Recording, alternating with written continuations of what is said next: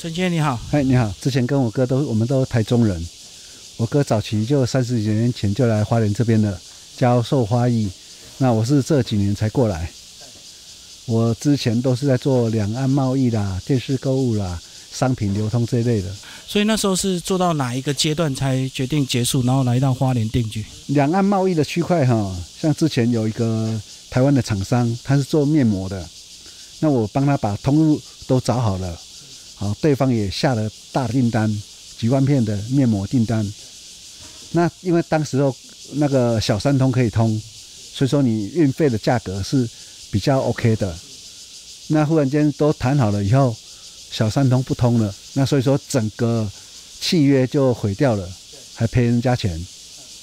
哦，这个就是在整个两岸通运的这个区块哈，就造成很大的麻烦。像我很多厂商。现在以前都有跑大陆，现在都不跑了，因为你商品没办法过去，就是很伤脑筋。所以说他们就有能力的就找其他的国家，没有能力的就是国内有多少做多少。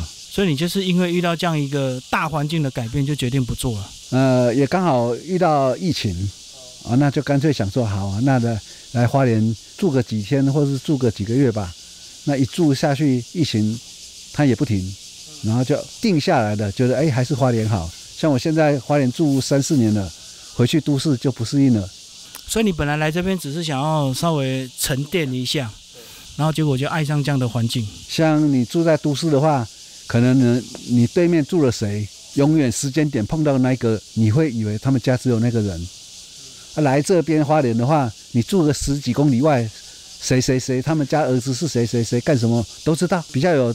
台湾早期那个乡土的那个味道，就民风淳朴。对，好，那来到这边还是会帮忙民宿一点是，跟我们讲一下民宿经营。现在数量算是蛮多的，是不是在经营上就比较不是那么容易？还好我哥他斜杠人生有很多，他本业是花艺，还有副业就对。对，他是花艺的，还有一些才艺班的教学，很多方面啊，所以说民宿不是我们的主业。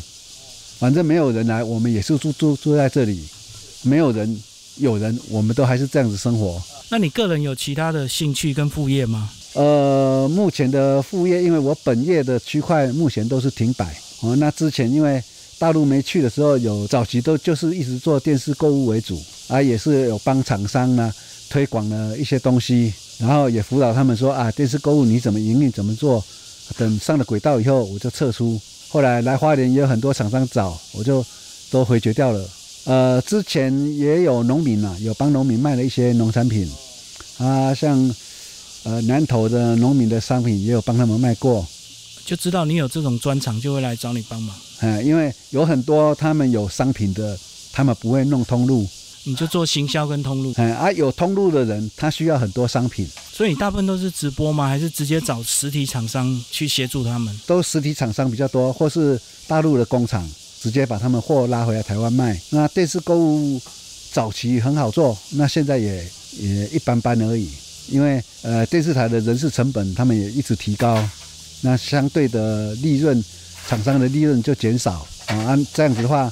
经营就比较困难，你公司老板本钱没有，口袋没有深一点的话，就不容易经营。像早期我们在做，有一些做珠宝的，他一档节目他就可以卖一千多万，对。可是他总 total 的财产他也没那么多啊，他就把一档节目完了以后，就等到这个支票钱兑现了，才来做第二档，因为他没有资金做下一档的节目，没有钱周转就对。对，所以只能一次又一次。对。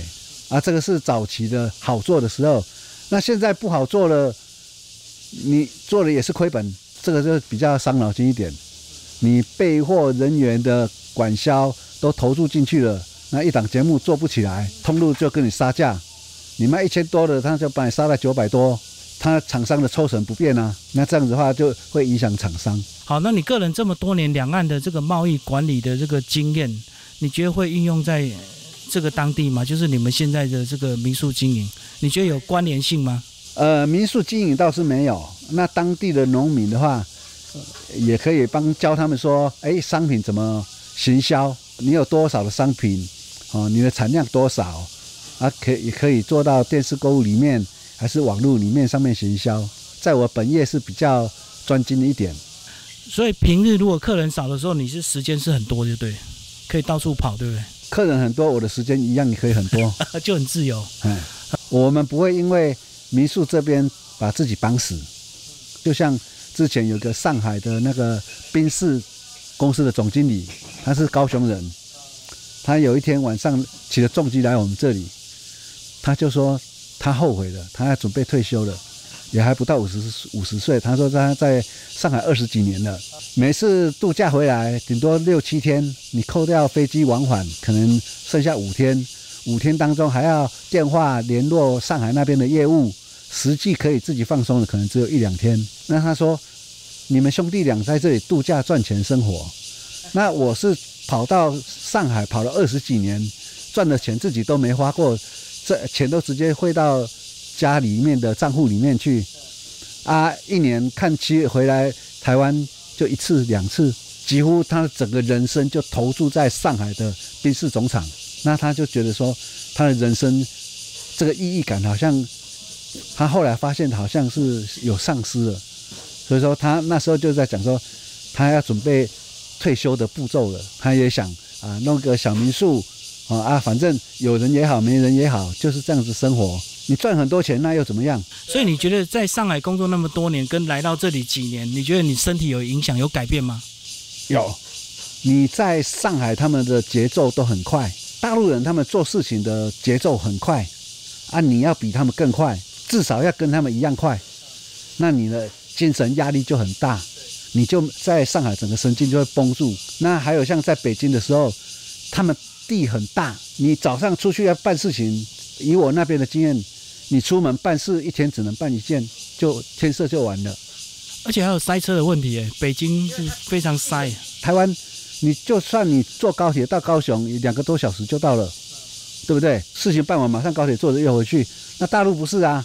你的圈圈如果在北京的时候，你从这以前我在海淀，你要去朝阳区办个事情，你坐地铁，扣扣扣扣扣扣到那里，事情办了回来就天色黑了啊。所以说。他那边不是效率不好，是因为，呃，地方大，啊，会延误了很多时间。当然是花莲好啊。啊，北京我刚去的时候，哎，整个天空都蒙蒙的。我想说，哎呀，好浪漫的地方哦，整个整个空气都蒙蒙的，我以为是雾气，结果是雾霾，结果是雾霾。哇，是知道雾霾以后就真的受不了。像日本的厂商，他们如果员工派到北京，他们还有一个空屋补贴。那我们台湾没有没有这条事情啊，所以至少呼吸是不是就很明显改善？你身体就会变得很好。你看我现在我我是五十年次的啊，至少身体健康。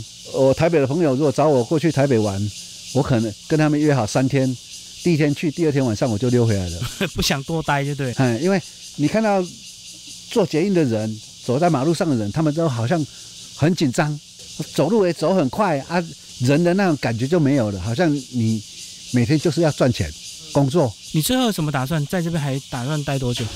有什么其他目前虽然大陆那边也有厂商叫我过去，哦，经营一些实体店铺，那可是因为疫情的关系，现在去，我朋友就说啊，你在台湾杀了人，搞不好只是被关一关而已，去那边没事情要做事情的，就先关起来，关那么久。而且他们稍微有风吹草动就封城，对对对，那真的是受不了，所以还在考虑就对，疫情过后再说，暂时等疫情全部开放了再看状况吧。或许搞不好拖那么久，那个厂商也倒了也不一定。好，谢谢陈先生为我们介绍半退休生活。